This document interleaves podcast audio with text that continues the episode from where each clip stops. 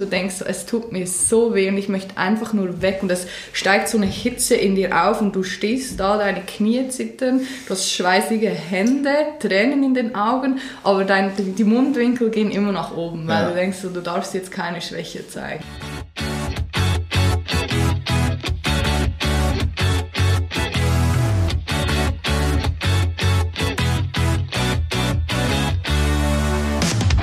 Hallo und ganz herzlich willkommen zum Fahrtenbuch-Podcast, dem Podcast für deinen Weg. Jede Woche mit neuen Wegbegleitern, die dir Abkürzungen zeigen, auf die du wahrscheinlich nie so schnell gekommen wärst. Menschen, die ähm, auf ihrem Weg so ein paar Schritte vorausgegangen sind und dich jetzt mitnehmen und berichten von ihrem Werdegang, von ihren Ups und Downs und, und allem drumherum.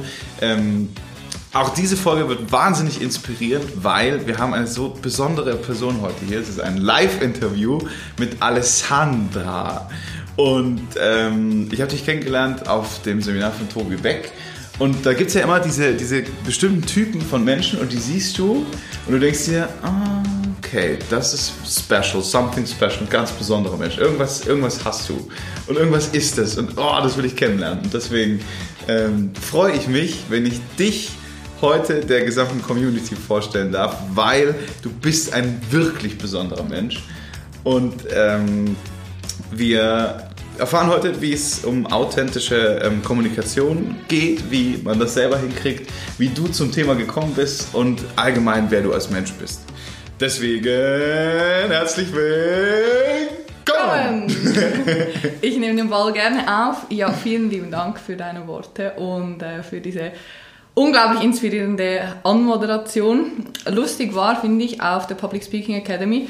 Wir haben die ersten äh, Tage, glaube ja. ich, eigentlich null Kontakt gehabt und am Schluss, so die letzten zehn Minuten, bevor eigentlich die Gruppe auseinanderging, äh, habe ich dann das, was du gerade beschrieben hast, auch diese, diesen Funken auch gespürt. Ja. Und beim Abendessen dann habe ich echt gedacht, wow, okay, mega spannend. Und als ich gehört habe, was du alles machst und so, mhm. da habe ich mich ja quasi selber zu diesem Podcast eingeladen. Das war auch geil. So, also wenn ich mal Fame habe, kann ich dann bei dir im Podcast sein. Und du warst so nett und hast gesagt, kann es auch jetzt schon. Ja. Äh, Fame spielt keine Rolle, deswegen freue ich mich mega hier zu sein. Ja. Dass das vor allem auch mit dem Live-Podcast geklappt hat. Und ja, freue mich äh, mit dir jetzt ein bisschen über authentische Kommunikation Voll. und das Leben zu sprechen. Lass uns doch mal reinzoomen bei dir in deine ersten sieben Jahre deines Lebens. Wie war also das? quasi vorgestern. ja, genau. Wie warst du als Kind? Hattest du Träume? Wie war das Verhältnis zu deinen Eltern? Ich war von 0 bis 7 ein sehr fröhliches Kind und hatte ein sehr gutes Verhältnis zu meiner Mutter und zu meiner Schwester, die zweieinhalb Jahre jünger ist.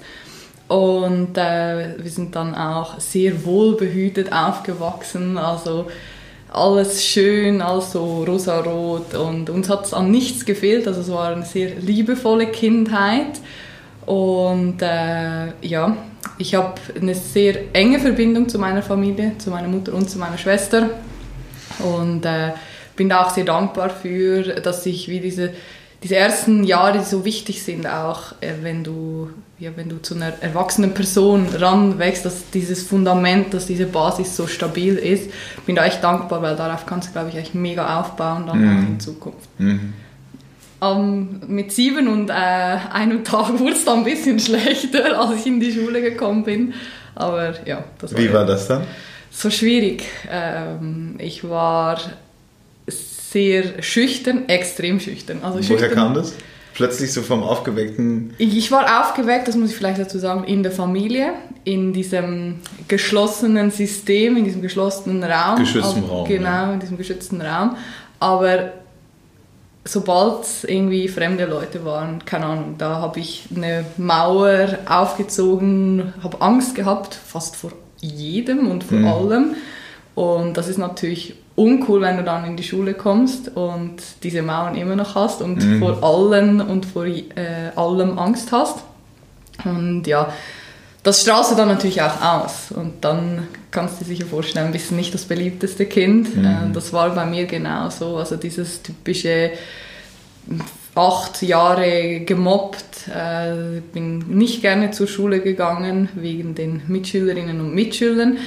Rein vom Lernen und so, das hat mir mega Spaß gemacht, ich bin da voll aufgeblüht, aber auch wieder zu Hause, wenn ich in meinem Mhm. Zimmer war und für mich das lernen konnte, aber die Schule war echt sehr, sehr äh, schwierig für mich und habe da halt auch mega viel fürs Leben gelernt ähm, und bin so auch indirekt schon das erste Mal mit der Kommunikation in Verbindung gekommen, weil ich gemerkt habe, wie wichtig, wie unglaublich wichtig es ist, diese Stimme in dir, die immer wieder ein bisschen hochkommt, also wie so eine kleine Flamme, die wird- versucht sich irgendwie auszubreiten und du erlöscht sie oder erdrückst sie immer direkt wieder, bevor sie überhaupt äh, ausbrechen kann. Und da dann wirklich durchzubrechen und zu sagen, hey, ich stehe für mich ein, ich stehe für, ich, ich erhebe meine Stimme, ich, ich ähm, bin stolz auf das, was ich habe und was ich äh, sein kann und, Und da bin. Das Beste, ja, Ja. und bin und daraus das Beste zu machen. Nimm uns mal mit in eine spezielle Situation. Was waren das für Momente, wo du gerne was gesagt hättest, aber ähm, das nicht getan hast? So, dazu noch sagen, ich war, ähm, ich wollte immer ein Junge sein. Das war auch noch speziell. Ich habe mit zehn angefangen Fußball zu spielen, sehr intensiv und äh, bin Skateboard gefahren, habe auch die Haare kurz gehabt.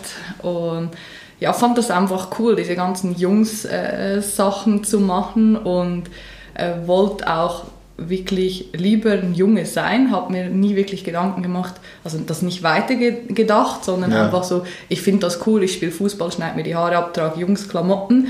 Und, und da bist du dann halt wirklich, ja, kann, kannst dir vorstellen, dann sitze ich in der Schule und komm, es ist Sommer und ich trage halt kein Röckchen oder kein Kleidchen, sondern äh, halt eine kurze, eine kurze Hose, wie Jungs das halt so haben. Ja. Und da bist du dann halt ja, Gesprächsthema Nummer eins. Ja. Und für mich so prägende Momente war halt immer so dieses Thema Alleinsein. Also diese Angst, sei es im Sportunterricht, obwohl Mhm. ich sehr gut war, aber du wirst trotzdem immer als Letzte gewählt und du Ja. stehst Oh, dann das da. hatte ich auch. Ey, das ist so schlimm. Oh? Gott, ich hatte einfach so Angst. Ja, ja, und da, da, da gehst du schon mit Angst hin. Oh. Und dann kannst du sicher sein, du verkackst auch alles, weil du so von der Angst getrieben wirst. Ja. Habt du- ihr Völkerball gespielt? Ey, ja, wir haben Ich war immer der, der abgeworfen ja, wurde. Ja, ja. Das hat so wehgetan. Und die haben immer extra stark geschmissen, gell?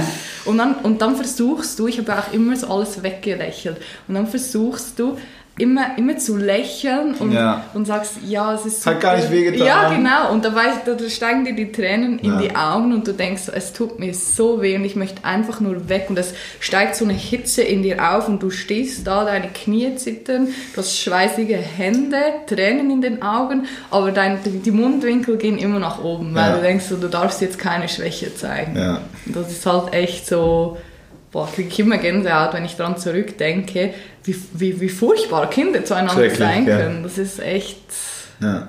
ja.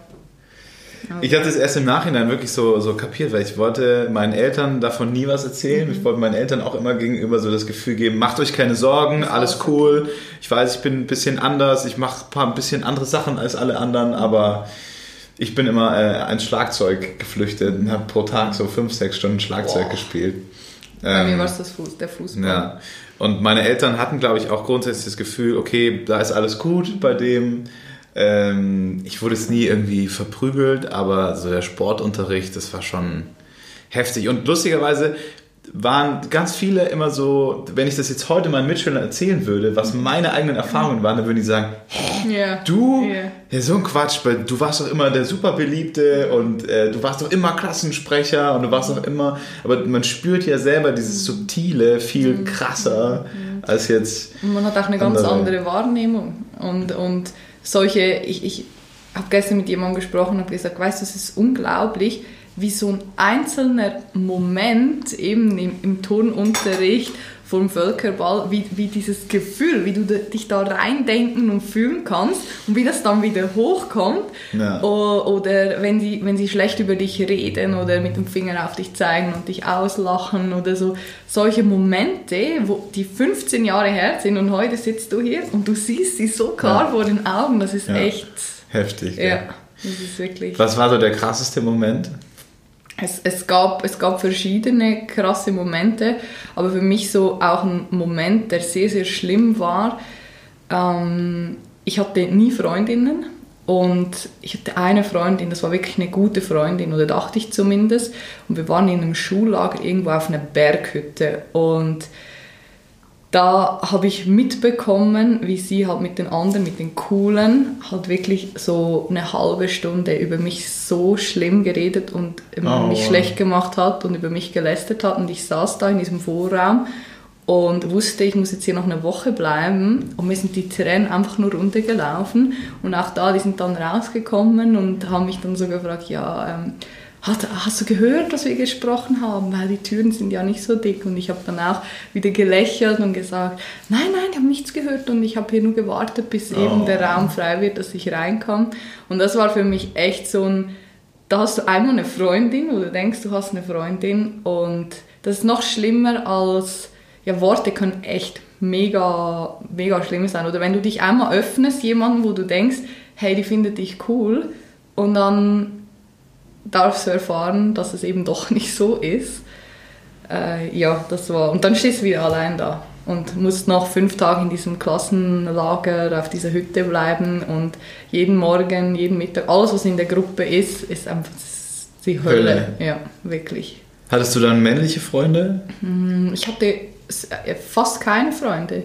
Ich kann mich nicht erinnern, dass ich in der Primarschule überhaupt so wirklich einen Freund oder eine Freundin hatte, die jetzt immer so da war. Ich war, ich war für mich eher und habe mich auch von Anfang an immer mit Eltern besser verstanden. Also ich war auch ein bisschen anders einfach, dass ich immer, ich, ich konnte mit Gleichaltrigen irgendwie nichts anfangen und die haben mich auch alle nicht verstanden und eben mich nur ausgelacht und Eltern haben mich irgendwie immer verstanden. Ich weiß nicht, das war so mhm ja, bin auch nie so, so, so prägende Ereignisse, wenn meine, meine Mutter hatte äh, Gäste eingeladen und da waren Kinder, da waren aber auch viele Erwachsene und ich war immer das Kind, das einzige Kind am Esstisch, was bis zum Schluss da gesessen hat und das alles aufgesogen wie ein Schwamm und einfach mit denen mitgeredet ein bisschen, so gut das halt geht, mit, mhm. mit zehn oder so, mhm. aber ich, ich, ich war irgendwie anders und heute bin ich aber froh, dass das so war, weil es hat mich echt extrem gestärkt in,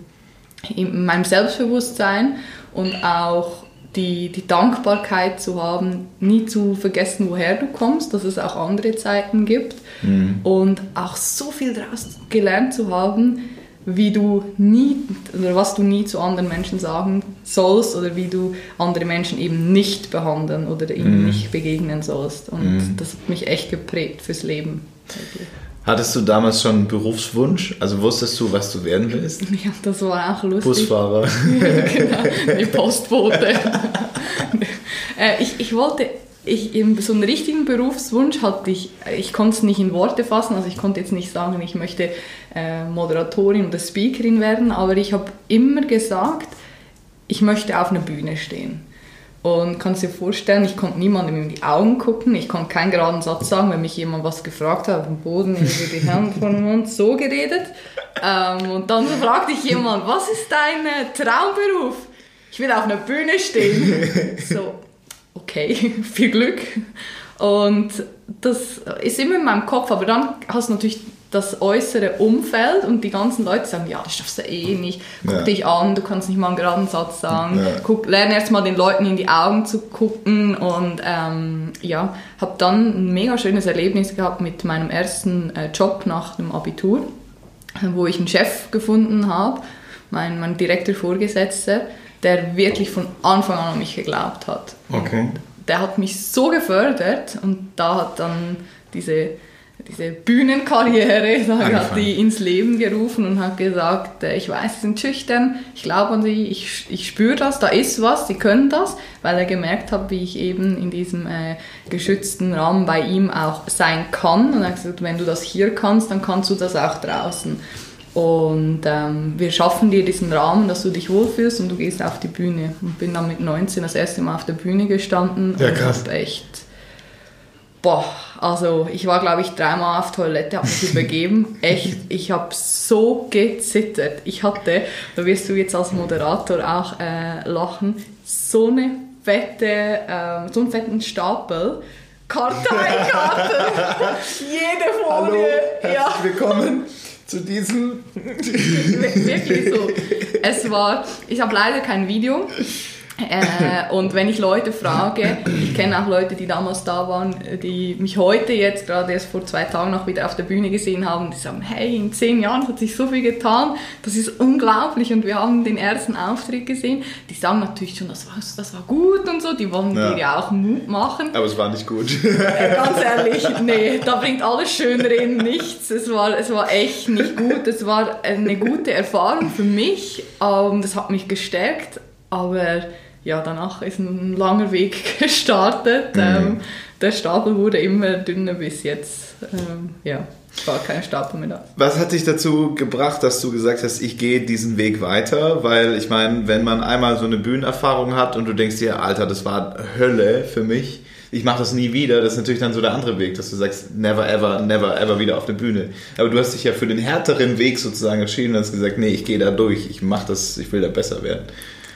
Woher ich glaube, ich habe ich hab eine, eine Eigenschaft, auf die bin ich sehr stolz und das ist Disziplin und Durchhaltevermögen. Also ich habe das kommt ziemlich sicher auch aus dem, aus dem Fußball. Also ich habe jetzt das nicht ähm, professionell betrieben, aber es war schon drei bis viermal die Woche Training, Samstag ein Spiel, Sonntag ein Spiel. Also und da ähm, meine, wie sagt man Postur, sagt man Postur, mein Körper, mein, so, ja. mein ist jetzt nicht so, dass du sagst, hey, das ist perfekt für Fußball. Also ich war nach jedem Spiel verletzt und so und musste halt viel härter arbeiten, immer um ans Ziel zu kommen und äh, habe dann gesehen, es funktioniert, dass wenn du richtig hart arbeitest, du kannst, dann kannst du alles erreichen.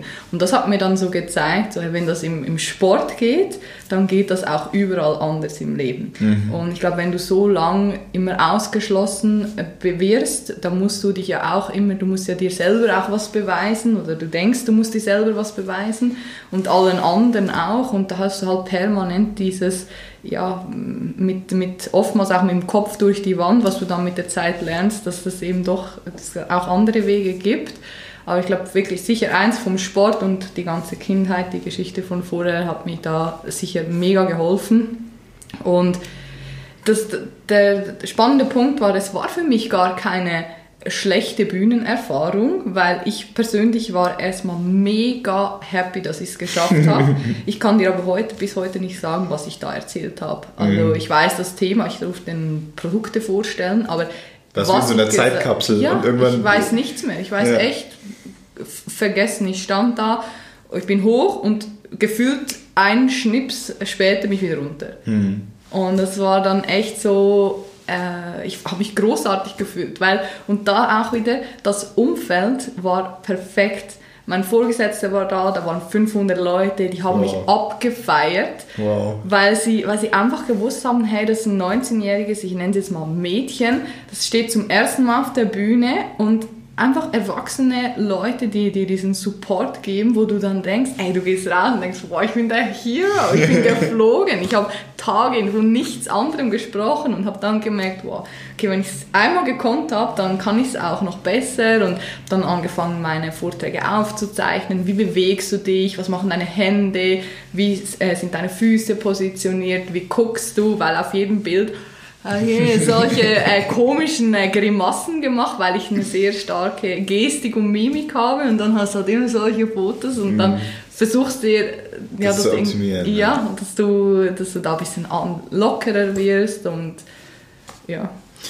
Ähm, wenn du mit 19 schon die ersten Produkte verkauft hast, was war das dann für eine Branche? Das war äh, im Direktvertrieb, also Multilevel Marketing, also wirklich so äh, Verkauf und Vertrieb pur. Also das hat mir Voll geil, Lebensschule. Ja, mega, mega. Erstens im Bereich von nochmal Durchsetzungsvermögen, aber auch Menschenkenntnisse. Mhm. Du lernst so viele unterschiedliche Menschen kennen und zwar, ich sage jetzt mal, von der ges gesellschaftlichen Schicht von hier, von unten bis ganz oben. Also da ist alles mhm. und jede Altersklasse, ähm, alles findest du da. Und da lernst du echt die Menschen so gut kennen und weiß ganz genau, okay, wer meint es ehrlich, wer ist eher so ein hm, Heimlichweiser und wer ist einfach wirklich total unehrlich. Und das hat mir so viel auch für, für mein Privatleben geholfen, dass ich einfach, vor allem wenn du so oft unbeliebt warst und nie Freunde hattest, dann bist du erstmal open heart. Ja. Du gibst alles, weil du einfach nur hoffst, dass Bitte. du jemanden findest. Mögt ja, mich. Ja, das Ja. ist echt. Ja. Und dann wirst du auch ausgenutzt, immer das ist Ja. klar. Und da bist du Ja. auch naiv und denkst dir, okay, ja, Hauptsache ich habe jemanden, der, der mich mag und ist egal, du musst hier. äh, Danke. ich hab's gecheckt. Tobi versucht die Flasche zu öffnen. Aller Anfang ist schwer. ähm, und, und gibst dann auch alles und dann auch zu merken, so, hey, okay, bis hierhin und nicht weiter und dich dann, Dankeschön, auch zu äh, dahingehend persönlich zu verändern und auch mal ein bisschen, ja, nicht mehr alle direkt in dein Herz zu lassen. Ja. Das ist echt eine Lebensschule. Wurdest du da öfter noch ähm, verarscht auch? Also auch im Geschäftlichen? Dass dich Leute dann auch ausgenutzt haben, gemerkt haben, ah, Alessandra, die macht eh alles für uns, ja, passt schon. Die buchen wir jetzt, sagen, die können wir, macht es für 0 Euro, passt schon. Oder hast du dann da schon straight und hast schnell gemerkt, dass das Business auch nicht immer nur Happy, Konfetti, Herzen treffen aufeinander ist? Ähm, ja, ja, ich glaube, man muss unterscheiden. Also ich habe nicht Network Marketing betrieben in Form als Partner. Ich war da fest angestellt. Und Mhm. Ah, okay. ich hatte natürlich eben meinen, meinen Vorgesetzten, der mich da extrem beschützt hat und der halt immer auch vorgegangen ist und geguckt hat, dass, dass man ja, mich nicht verheizt. Und das, glaube ich, war sehr, sehr wichtig. Und ich glaube, ich hätte auch nicht gemerkt, wenn mich jemand verarscht hat, weil ich einfach so happy war, dass Ja. ich in einer Branche bin, oh, wo ich, wo ich so aufblühe und wo die Menschen mich und meine Art und meine Arbeit schätzen. Plötzlich ist sie sind mir als zu viel, also du bist zu happy und zu offen und zu und da war es plötzlich einfach, du bist genau gut so wie du bist und es passt perfekt und wir schätzen und wir ähm, ja, mögen dich so wie du bist und das hat mich so ge gestärkt, dass ich auch gar nie das Gefühl hatte in diesen fast sieben Jahren überhaupt zu arbeiten. Also es war, ich bin keinen einzigen Tag am Morgen aufgestanden und habe gedacht, boah, nee, ich muss jetzt arbeiten. Es war echt immer so, boah, cool, heute bin ich da, morgen bin ich da, ich kann überall rumfahren, Seminare machen, ähm, Veranstaltungen planen, vertriebliche Themen planen, Strategien ausarbeiten mit meinem Chef und das war so also richtig meine, meine Berufung. Sieben Jahre Multilevel Marketing, warum bist du dann ähm, ausgestiegen? Ich habe äh, die letzten, also nach drei Jahren habe ich mein Studium angefangen. Hast du durchgezogen? Ja, vier Hui. Jahre berufsbegleitend. 100% gearbeitet nebenbei, dann äh, wurde ich zur Geschäftsführerin befördert. Mein Vorgesetzter ist dann gegangen und hat mir das Ganze überlassen. Da war ich 22, glaube ich. Ja, und hatte ich von heute auf morgen 10 Mitarbeiter, extrem viel Umsatz zu verwalten und hatte keine Ahnung, wie ich das machen soll. Aber fand es total cool und habe mich dann noch entschieden, noch eine Woche später so, ja, lass mal noch ein Studium anfangen.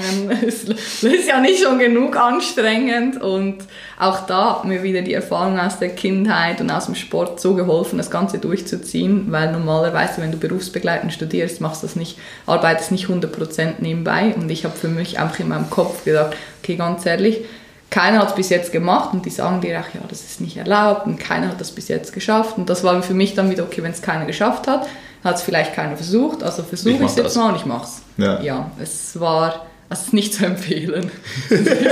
Echt, äh, ja, es war eine crazy Zeit, wirklich. Ähm, ich bin oft sehr stark an meine Grenzen gekommen. Ja. Ich würde sagen sogar darüber hinaus. Und auch das wieder das Positive. Ich habe meinen Körper mit Mitte 20 schon so gut kennengelernt, dass ich jetzt genau weiß, wie weit ich gehen kann und wann ich meine Ruhephasen brauche, um eben dann nicht mehr über die Grenze hinauszugehen. Mhm. Hat sich mal so richtig zerschossen auch?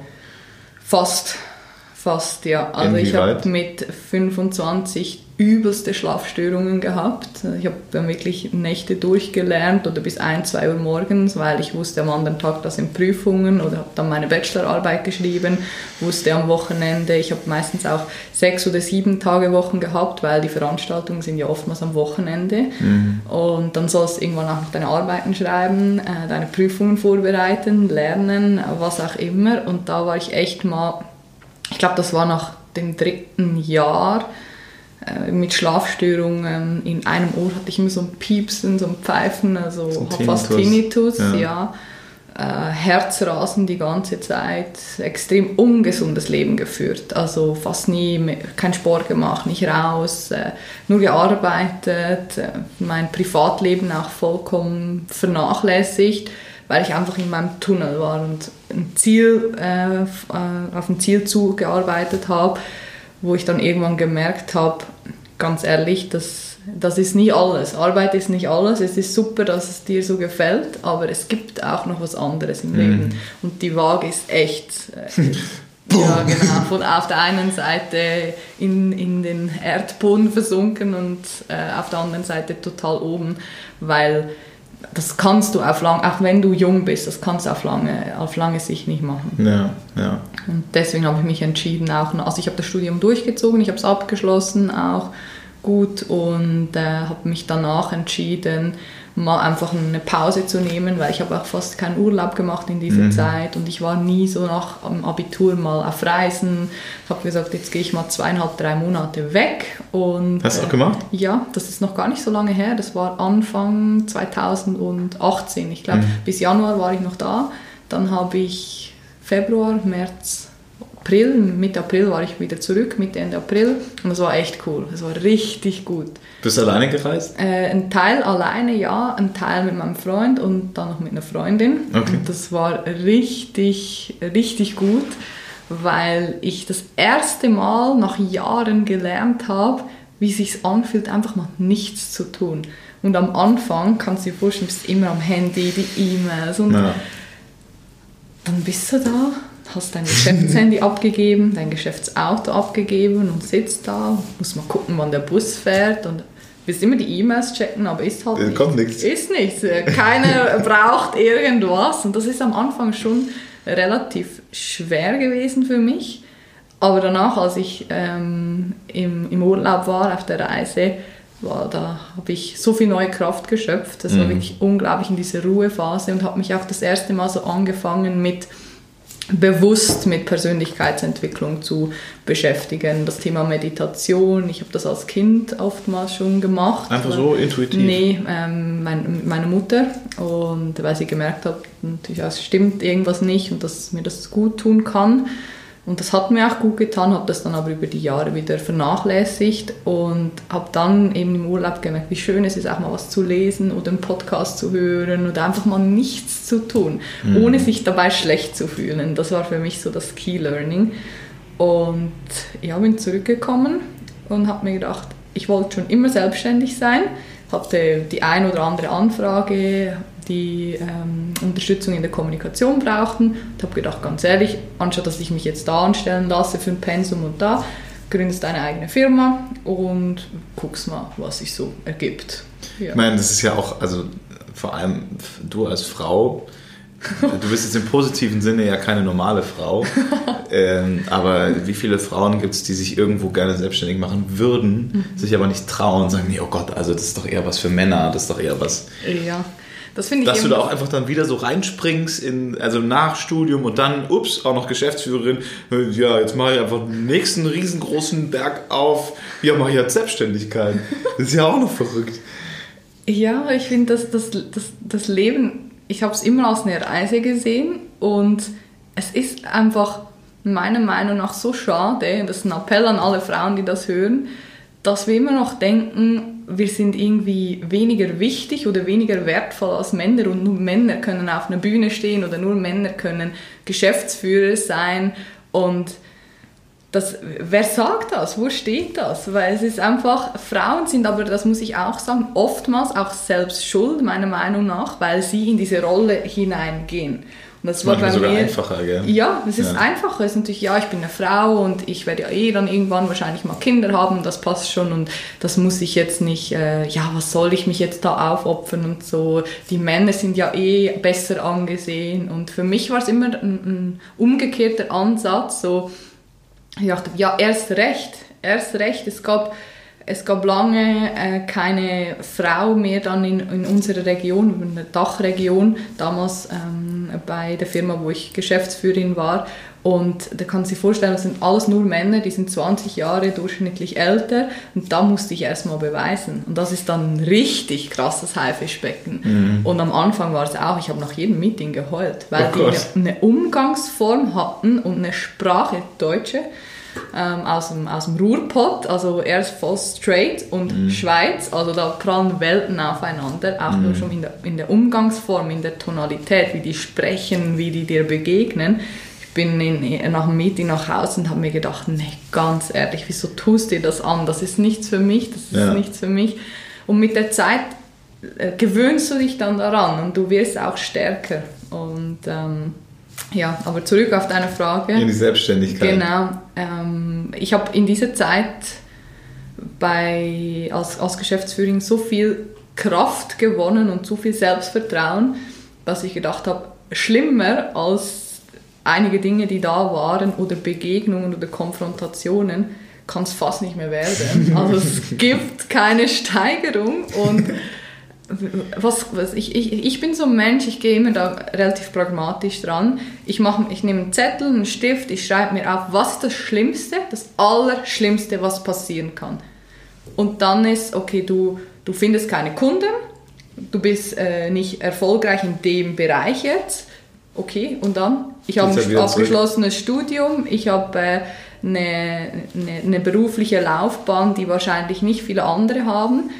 Ich kriege überall einen Job, also ich werde jetzt nicht von heute auf morgen auf der Straße sein. Das, also das Schlimmste ist, du, kann, du findest keinen Kunde und du äh, generierst keinen Umsatz. Und ist das jetzt wirklich schlimm? Das ist überhaupt nicht schlimm. Also das so im Kopf wirklich so wahrzunehmen, auch so, hey, wir machen uns oftmals die Probleme einfach selber oder suchen Probleme, wo gar keine sind. Und das hat mir mega geholfen, einfach auch mit dieser Lockerheit da ranzugehen. Und ich habe eins gelernt, wenn du wirklich was mit Leidenschaft, mit Lockerheit und mit Liebe und Dankbarkeit machst, dann kannst du alle für dich gewinnen. Egal welcher Menschentyp, egal welche, welches Alter, die Leute lieben dich dann einfach, weil sie merken, es ist authentisch und weil du nichts vorspielst. Wenn mich jemand fragt, kannst du das und das auch anbieten in der Kommunikation, sage ich, du, ich habe es noch nie gemacht. Ich, kann's, ich habe es im Studium gelernt, ich kann es probieren, aber ich möchte dir oder ihnen schon mal sagen, ich habe keine Erfahrung. Ja, das mach nicht, aber wir möchten es Sie trotzdem mit ihm trotzdem. machen. Ja, und Ja. dann also einfach Offenheit. Ja. Viele haben immer das Gefühl, du musst irgendwas vorspielen oder was sein, was du am Ende gar nicht bist oder was tun, was du vielleicht gar nicht kannst. Dann setzt du dich so, selber so unter Druck, dass du dann vielleicht wirklich scheiterst, weil du dem nicht gewachsen bist. Deswegen ist mein Credo immer Offenheit, authentisch bleiben und einfach das, was du kannst, dazu kannst du auch stehen, das darfst du auch so kommunizieren, da kannst du auch stolz drauf sein. Aber wenn du was nicht kannst, kann man das genauso kommunizieren und dazu stehen. Es ist kein Verbrechen, niemand kann alles. Wenn du jetzt ähm, zu deinen Kunden gehst und authentische Kommunikation ähm, trainierst, wie sieht dann so ein Training aus? Kannst du uns mal ein paar Tipps geben? Ja. Also wie kommuniziere ich jetzt authentisch? Also ich fange das Training immer an mit, mit einem für mich sehr wichtigen und relevanten Modell. Kennst du Simon Sinek? Ja. Genau, mit dem Golden Circle. Ja. Und der Golden Circle hat mir persönlich schon extrem viel geholfen. Das ist ja äh, Simon ist der, hat- für, alle, die es nicht ja, kennen? Simon Sinek hat, gesagt, hat mal die Firmen untersucht und hat gesagt, ähm, wir gucken uns mal Firmen an, normale Firmen, die nicht so erfolgreich sind, was die, wie die kommunizieren. Und wir gucken uns Firmen wie Apple, Adidas, Nike an, Puma, was machen die anders als normale Anführungsschlusszeichen Firmen? Und er hat herausgefunden, es gibt einen, einen Kreis, der hat drei Ebenen, in der Mitte ist das Warum, das Why, dann in der zweiten Kreis das How und im dritten Kreis das What. Und die meisten Firmen oder eben Menschen, die auch in der Öffentlichkeit stehen, kommunizieren von außen nach innen. Sprich, also What, How, Why. Und das Why wird einfach so nebenbei, so ja, ja, das ist so, so einfach da. Und er hat den Kreis umgedreht und hat gesagt, okay, Apple zum Beispiel oder Adidas, die starten im Why, die starten im Zentrum. Und in der Kommunikation ist das genauso oder in der Persönlichkeitsentwicklung. Alles, was wir haben, was wir sind, ist in unserem Kern. Das heißt, das ist unser Herz, unsere Seele, ich nenne es mal das Herz. Und wenn du das machst, was dein, in dein, deinem Herz ist und genauso die Firmen, aber das kannst du auch auf eine, auf eine Person anwenden, wenn du das tust, was in deinem Herz wirklich ist und was deine Leidenschaft, dein Herzensthema ist, dann kommt das How und das What automatisch. Also der Ansatz, den ich den Kunden und auch in den, in den Workshops, in den Vorträgen immer lehre, ist, versuch wegzukommen von dem, was will ich anbieten, ich muss doch was finden, ich muss jetzt das anbieten, weil da gibt es noch nichts und so. Das bringt überhaupt nichts, wenn das nicht dein, dein Herzensthema ist. Weil dann gibt es andere, die haben das als Herzensthema, die sind dann leidenschaftlich, authentisch und die ziehen an dir vorbei. Ja. Du denkst, ja, aber ich habe doch auch eine gute Dienstleistung. Bei mir ist es so, und das entsteht jetzt auch alles gerade, weil ich wirklich so mein Herzensthema, eben dieses authentische Kommunizieren, aber auch dieses auf der Bühne stehen, Menschen inspirieren, motivieren und da formt sich alles automatisch rundherum. Mhm. Also du musst dann, für mich ist es wie, du zapfst eine Quelle an und dann fließt mhm. Und dann musst du gar nicht mehr viel tun, wenn du mhm. einmal wirklich dieses Why gefunden hast. Und das ja. ist so der Start auch von so einem Workshop. Und das ist dann echt spannend, wie zum Teil gestandene Geschäftsfrauen, Geschäftsmänner wirklich schon mit den Tränen kämpfen, wenn sie nach 10, 20 Jahren im Business merken, so hey, Ups. wow, mein Herzensthema ist ganz woanders. und das zu sehen wirklich und dann nur so dieses Danke zu bekommen oder eine Umarmung, das, das, das erwärmt mein Herz. Das ist mhm. wirklich so das Ding, wo ich sage, boah, das möchte ich machen, das möchte ich weiter vorantreiben, um einfach den Menschen, die ähnliche Themen haben oder die ihr Warum noch nicht gefunden haben, eine Inspiration zu geben und ähm, die zu motivieren, auch das daran dann festzuhalten, respektive das zu, den Mut zu haben, auch das zu verfolgen. Das heißt, wenn ich ähm, jetzt gerade in einer Lebenssituation stecke und diesen Podcast anhöre und so das Gefühl habe, ups, ich habe irgendwie mein ganzes Leben immer mir gedacht, wenn ich das und das und das mache, dann bin ich ja das und das und das. Ähm, dann frage ich mich jetzt am besten mal, warum mache ich das überhaupt? Warum bin ich überhaupt ich? Und warum? Aber es ist mega anstrengend, gell? Es ist extrem anstrengend und oftmals, also die Erfahrung, die ich gemacht habe, versuche es nicht nur einmal zu machen, weil der Kopf ist extrem stark. Das heißt, dein Kopf hat so viele negative Glaubenssätze noch verankert, dass immer direkt ein Impuls oder so ein Wehren kommt, das sagt, nee, das ist es nicht. Nee, das mhm. ist es nicht. Und weil, mhm. weil eine Angst auch, das ist ganz normal, ähm, hochkommt, sagt, nee, nee, oder ja. das könnten die denken, oder nee, das entspricht nicht der, der gesellschaftlichen Norm. Ja. Und, ähm, also ich für mich habe das auch über zwei Jahre, glaube ich, immer und immer wieder gemacht. In, in, regelmäßigen Abständen, manchmal alle drei Monate, manchmal alle sechs Monate, immer wenn ich das Gefühl hatte, so, hm, ist eine kleine Unzufriedenheit, was kann ich ändern? Und oftmals hilft es auch, das mit Menschen gemeinsam zu tun, die dich schon sehr gut kennen. Also in meinem Fall jetzt mit meiner Mutter, ähm, mit, mit Freundinnen, die sehr eng sind, die dich die letzten fünf oder zehn Jahre begleitet haben und dann wirklich auch ehrlich sind. Du brauchst ehrliche Leute, das mhm. ist sehr wichtig.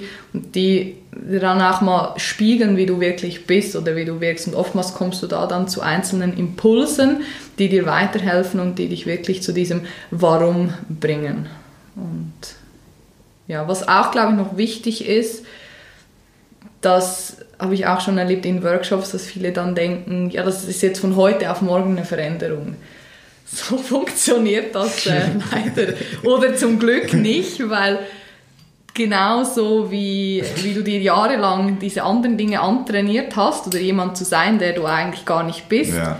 braucht es auch ähm, wieder eine Zeit, bis du eben dir das selber glaubst. Genau, dir das selber auch glaubst und vor allem das selber auch zutraust und einfach deine wahre Stärke und deine wahre Größe auch akzeptierst. Wir versuchen ja immer so ein bisschen mit einer angezogenen Handbremse zu fahren, weil wir oftmals Angst haben.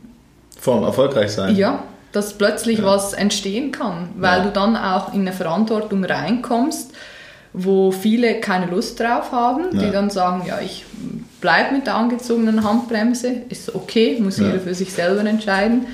Ich, ich bin stolz auf diesem Weg zu sein und ich kann das auch jedem nur empfehlen, weil es fühlt sich großartig an, wenn du einfach, wenn du es geschafft hast, so zu sein, wie du wirklich bist und wenn du, egal wo du hinkommst, einfach diese Authentizität beibehalten kannst ja. und ja. Ich dachte immer, ich wäre authentisch. Mhm. Ähm, und ich habe also übers Radio, sieben Jahre Radio, jeden Tag on air, sechs Stunden und so. Und ich hatte ja immer so so, so Coaches, ja, angebliche Personality Coaches, wo ich mich dann immer so frage, ja, aber brauche ich jetzt, um meine eigene Personality zu definieren, unbedingt einen extra Personality Coach, Coach der mir dann für diese Personality eigentlich so eine verkappte Personality-Maske aufsetzt. Mhm. Dann habe ich immer gedacht, wenn man das in diesem Umfeld alle Leute gesagt haben, oh, du bist so authentisch, das ist so nett mit dir. Ähm, dann habe ich mich darauf halt gestützt und gedacht, mhm. ja, okay, das, was ich jetzt da halt bin, ist Authentizität. Mhm. Bis ich dann irgendwann auch ja auf diesem Weg der Persönlichkeitsentwicklung dann mal viel tiefer gegangen bin und auch mal so gespürt habe, okay, wie geht es mir eigentlich, wenn ich jeden Tag in diesem Studio stehe? Mhm. Und bin ich das, bin es zu 100% ich? Ist es das, wo ich, wo ich mich wo ich mich nackt auf einen mhm. Rathausplatz stellen könnte und sagen würde, ist mir egal, das bin ich. Mhm. Und dann habe ich halt ein ganz klares Nein äh, als Antwort gefunden und habe dann gemerkt, dass das alles so getan war, als wenn es authentisch wäre. Oder so antrainiert wurde. Genau, und, und da irgendwie so als, als Gefühl, um den Unterschied zu erkennen zwischen was ist unauthentisch und was ist authentisch, fühlt man sich in dem Moment, wo man dann wirklich authentisch ist, irgendwie viel wohler und viel fundierter und viel Geerdet. geerdeter. Und man hat irgendwie nicht mehr so das Gefühl, in jeder Situation jetzt die Vollpower liefern zu müssen. Das ist gar nicht mehr so anstrengend, wenn du, wenn du halt dann einfach da bist. viel gechillter. Es ja. ist total angenehm. Und das Coole ist, du ziehst ja dann auch solche Menschen an. Ja. Deswegen, das ist ja oftmals passieren dann Dinge oder Momente, wo du so denkst, hä, wie Was kann das sein? Wieso? Wieso ist da diese Verbindung? Oder weil du auch viel sensibler und feinfühliger wirst und viel offener und weil eben nichts mehr sein muss. Es darf ja. alles sein, es ist okay, so wie es ist und es muss nicht. Ja. Und weil die, wenn du diesen Druck rausnimmst und eben einfach bist, wie du bist, dann, dann, dann fließt dann läuft's. Ja. Du hast gerade noch was super, super Spannendes angesprochen. Ich glaube nämlich, dass ganz, ganz, ganz viele Menschen Angst haben, nicht vor dem Misserfolg, sondern vor dem Erfolg. Mhm. Mhm. Ähm, wie hast du das gelöst? Hast du einfach gesagt, naja, ich gehe da jetzt mal rein, mal gucken, was kommt? Oder hast du das ganz bewusst bearbeitet und gesagt, wenn ich jetzt auf dieser Bühne stehe, dann sollen da auch bitte viele Leute zuhören und dann soll das auch erfolgreich werden? Also am Anfang, das ist ja auch so ein Ego-Thema. Das ist am Anfang habe ich mir immer gesagt, ich liebe es, im Mittelpunkt zu stehen. Ähm, ich mag es nach wie vor, ist glaube ich auch nichts Verwerfliches. Äh, ich, ich mag Lob, ich, ich schätze die Anerkennung und ich habe das gesucht. Und ich bin heute so weit, dass ich sagen kann, das ist sicherlich auch auf die, auf die Jugendjahre, auf die Kindesjahre zurückzuführen, weil du es nie bekommen hast von außen, suchst du es und brauchst du es jetzt. Und das war die ersten Jahre sicher super gut und wichtig für mich auch, um dieses Fundament überhaupt bauen zu können und sagen zu können, okay, ähm, da, da, da, ich bin jetzt da, ich weiß, ich bin gut, ich weiß, ich komme bei den Leuten an. Und jetzt so die letzten sechs Monate aber auch mal zu realisieren, hey, es geht im Fall eigentlich nicht nur um dich. Es geht darum, anderen Menschen was zu geben. Du hast jetzt die Gabe bekommen, vor Hunderten oder Tausenden von Menschen zu sprechen, die emotional zu berühren und in eine Veränderung zu bringen, die einen. Also das dankbar anzunehmen und das zu nutzen und nicht zu sagen, ja, ich, ich, ich und ich bin hier die Erfolgreiche, weil und ich habe das oft, ich habe das immer, immer, mein Ziel war immer, ich will erfolgreich sein, ich will erfolgreich sein und ich will gesehen und gehört werden. Ich, ich brauche das, um, um mich lebendig zu fühlen auch. Und jetzt so eben seit, seit letztem Jahr fängt so, so ein Change in meinem, in meinem Kopf erstmal, du musst es ja verstehen, dass okay, ja. du bist nicht der Mittelpunkt der Welt, jetzt äh, übertrieben gesagt, ähm, sondern vom Kopf dann ins Herz zu gehen, zu sagen, es ist okay, dass du gerne auf einer Bühne stehst und dass dir das Spaß macht, soll es ja auch, sonst wäre es im falschen Job. Aber es, ist nicht, es geht nicht darum, dass du nur gesehen wirst, sondern anderen Menschen auch zu helfen. Mhm. Und das Spannende ist, seit ich das angefangen habe, wie umzupolen, läuft es besser als vorher. Ja. Weil ich nicht mehr immer denke, boah, okay, ich muss jetzt diese Kunden noch finden und ich muss so viel Umsatz machen und ich muss das und ich muss und ich muss, sondern einfach so, hey, es ist alles mega cool und auch mal zu geben und eben das, was, was, was Tobi auch immer sagt, also der andere Tobi, Tobi Beck auch mal sagt, einfach auch mal zu dienen. Und das habe ich auch jahrelang vernachlässigt, weil ich mhm. immer gedacht habe, so, das mache ich, ich mache das nicht. Mhm. Also das können andere machen, aber ich nicht. Mhm. Und wieder zurückzugehen und zu geben und dann erfahren zu dürfen, was alles automatisch kommt plötzlich. Crazy, wirklich. Also so oh mein Gott, und das fühlt sich so viel besser und erfüllter an. Ja. Du stehst am Morgen auf und bist mega happy.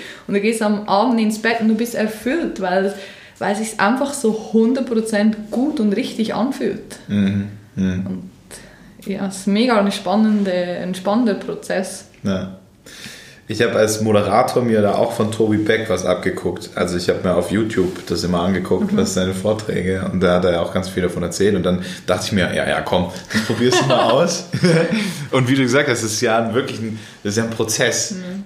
Ähm, und ich für meinen Teil kann so von Erfahrungen berichten, wo ich dann auf Bühnen stand und mir eigentlich, ich habe den Leuten so vorgespielt, dass es mir um die geht, mhm. aber wirklich ging es mir die ganze Zeit nur um mich. Genau. Ich habe die ganze Zeit geguckt, okay, sehe ich gut aus, passt ja. alles, wie stehe ich da, habe ich jetzt den Satz richtig und so und dann und wie ist die Resonanz? Gemerkt, wie, wie, wie, wie anstrengend das für dich selber ist. Mhm.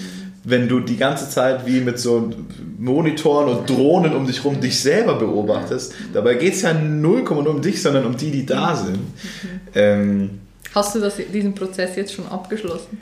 Äh, ich weiß nicht, ob Prozesse jemals abgeschlossen mhm. sind, aber also in, ich genieße es in diesem Prozess so drin zu sein, dass ich mittlerweile sogar versuche, Veranstaltungen komplett frei zu moderieren, nur um das zu nehmen, was da ist und daraus dann was zu nehmen. Und das ist wie bei dir. Also das höchste der Gefühle dann. Wie man dann, wie man dann, also man, Mann, nicht Mann, sondern ja, ich. Ja.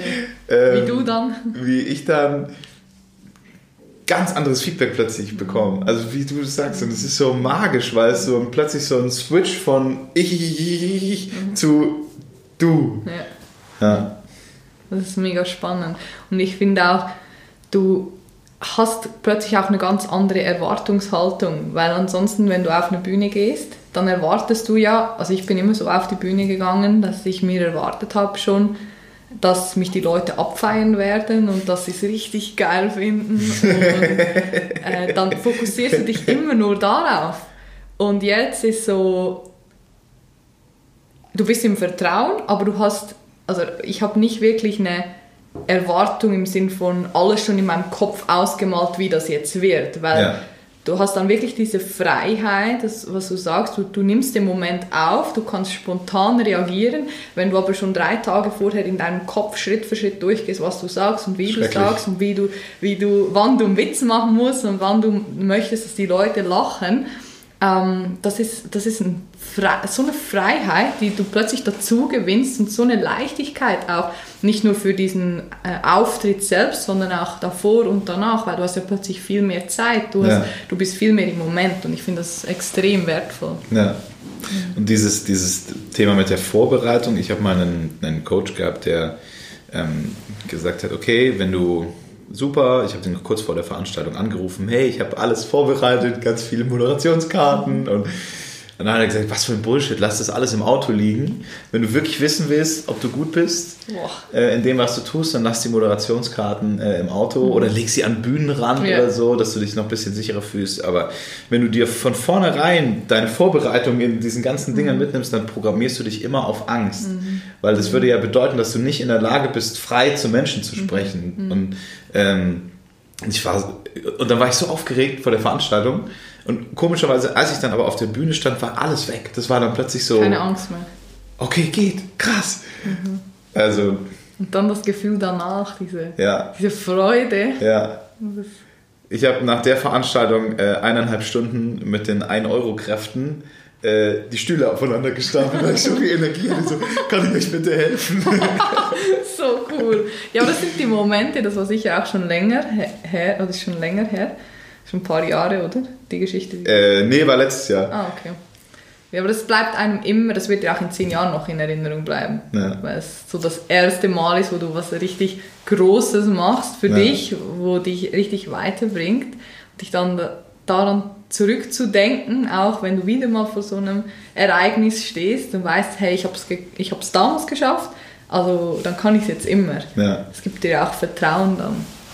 Wenn du ein, einen Tipp hättest für alle, die gerade zuhören, mhm. welcher wäre es?